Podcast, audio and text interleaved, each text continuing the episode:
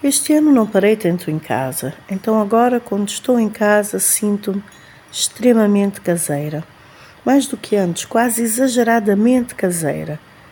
Sinto-me bem no meu refúgio, no meu ninho.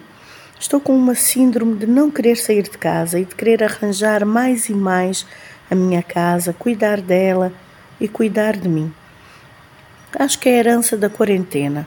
Não estou tanto voltada para o que acontece no mundo. Estou muito voltada para o que acontece dentro de mim. Estou com algumas saudades do sentimento caseiro até que cultivamos na quarentena, tirando as restrições, claramente. Sinto-me a necessitar de mais dias de fim de semana, de recolhimento, para fazer atividades simples que não quero fazer com pressa. Pintar paredes, arrumar os armários, arrumar a roupa, fazer pães, doces e compotas com nozes, molhos malaguetados, macramé. Quase me canso de projetos, carreira, paixões. Quero regar as plantas, plantar árvores e pintar pedras com cal para fazer canteiros à frente da minha casa. Até comprei uma enxada, sinto-me caseira. Quero fazer picos, licores e chutneys. Estou cansada de planos, cronogramas, reuniões, muito tempo sentada no computador de estar sempre a resolver problemas e responder a mensagens e ter que estar sempre alerta, sempre on. Queria vários dias off a cada semana. Ou seja, estou com síndrome de pré-reforma. Estou cansada de ser sempre produtiva, competente. Basicamente, estou a pedir por uma semana de três ou quatro dias de trabalho. As minhas plantas precisam mais de mim, as minhas paredes, a minha roupa suja, o meu sofá, os meus tapetes, e o que mais me está a irritar são os vinhos que comprei que não estou a ter tempo de beber, ou forças, ou tranquilidade para poder beber. Ando num cansaço que antes de descansar já voltei ao trabalho, nunca saio.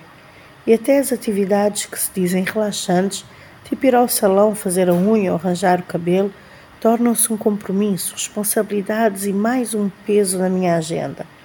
E fazer compras, oh, o nível de esgotamento e saturação de tudo, de e-mails, de telefonemas, de projetos, está quase no limite. Nem paciência para o telefone tenho. Não sei se é a aproximação de, dos 40 ou cansaço de vários anos sem férias, mas sinto que tudo está a correr numa velocidade anormal. E vou dizer um sacrilégio, quase que tenho saudades da quarentena.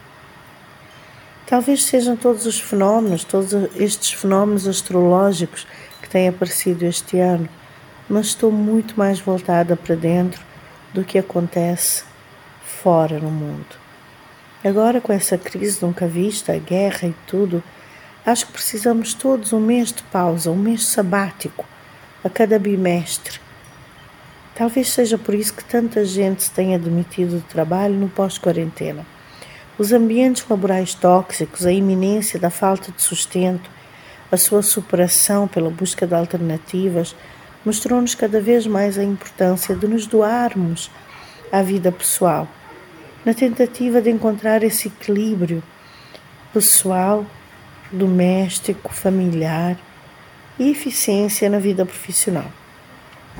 As pessoas realmente estão a perceber-se que a dedicação de uma fatia maior à vida pessoal, introspectiva e à vida familiar não é de todo fácil exige muito de nós.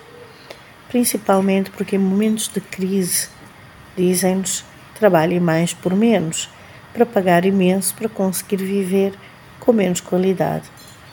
No entanto, é necessário e fundamental para um bom alicerce, saúde mental e física, organização da nossa vida pessoal e clareza mental, ter um foco comedido no trabalho.